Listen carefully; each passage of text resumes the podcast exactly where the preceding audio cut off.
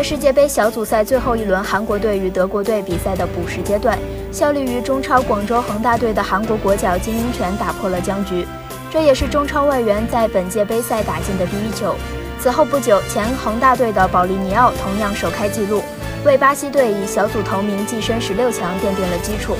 九名中超现役外援以及保利尼奥、张贤秀等前外援在本届杯赛的表现引起了中国球迷的关注。他们在世界杯上境遇各异，却都成为了连接中国足球与世界的纽带。